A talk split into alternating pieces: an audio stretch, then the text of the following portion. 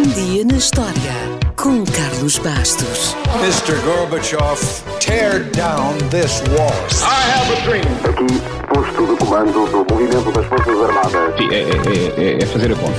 Houston, we have a problem. Yes, we can. And now for something completely different. A 31 de janeiro de 2007 terminavam os últimos retoques nas fins de Gizé, no Egito. Nessa última grande intervenção, os retoques foram no pescoço e no peito. O nariz há muito que desapareceu de forma misteriosa. E é engraçado, como quase não damos valor ao nariz. Sabemos que está lá, podemos ficar mais ou menos constrangidos com a sua aparência, mas, para além disso, não lhe damos grande importância, não é? A não ser que esteja entupido ou a pingar. Aí sim, aí é uma calamidade e então tratamos-lo com todo o amor e carinho. Mas no que diz respeito à aparência, diz-se que Cleópatra tinha um nariz tão bonito que os deuses lhe deram um trono.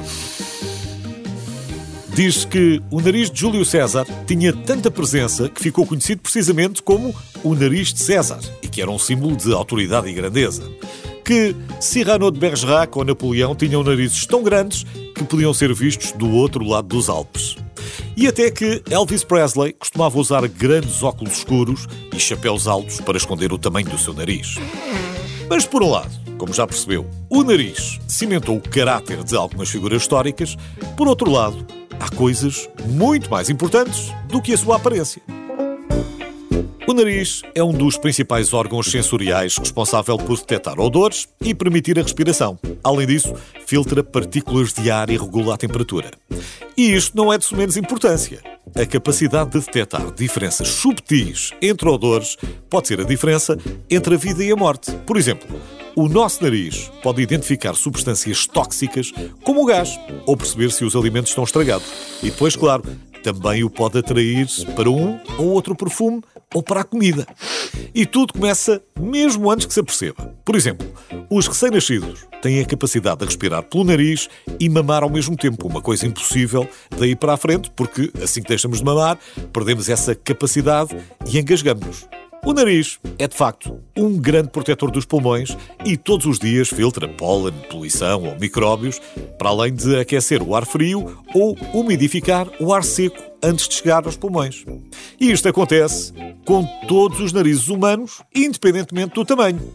Mas na natureza, o tamanho conta, como já vai descobrir. Nós temos mais de 400 receptores que nos permitem identificar mais de 10 mil aromas diferentes. O elefante africano tem uma tromba maior, evidentemente, e tem 5 vezes a nossa capacidade olfativa. Ele pode farejar uma fonte de água a quase 15 km de distância. E se isto é impressionante, então fica já a saber que o melhor nariz subaquático é o do tubarão branco, que pode detectar uma única gota de sangue flutuando em 10 mil milhões de gotas de água. No fundo, o nariz anda sempre à volta da comida. E pode ser um problema, como bem sabemos por causa da Covid-19. É que a perda do olfato acompanha a perda do paladar porque os dois sentidos estão interligados. Infelizmente, o olfato diminui com a idade e, em média, o ser humano perde até 50% da sua capacidade aos 65 anos. Isto apesar do mito que diz que o nariz fica maior com o avançar da idade. Não é verdade. O problema é a gravidade que o vai fazendo descair e parece que fica maior, tal como acontece com as orelhas, mas não fica. Mas um nariz maior também não significa que possamos cheirar mais ou cheirar melhor.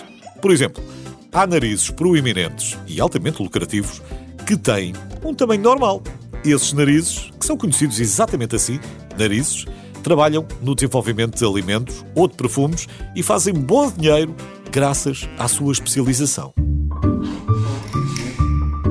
Para terminar, apesar de haver muito mais para dizer, fique só a saber que um investigador israelita deu-se ao trabalho, sim, sim, e chegou à conclusão que existem 14 tipos diferentes de narizes humanos. E, portanto, o nariz das fins de Gizé também fazia parte dessa lista.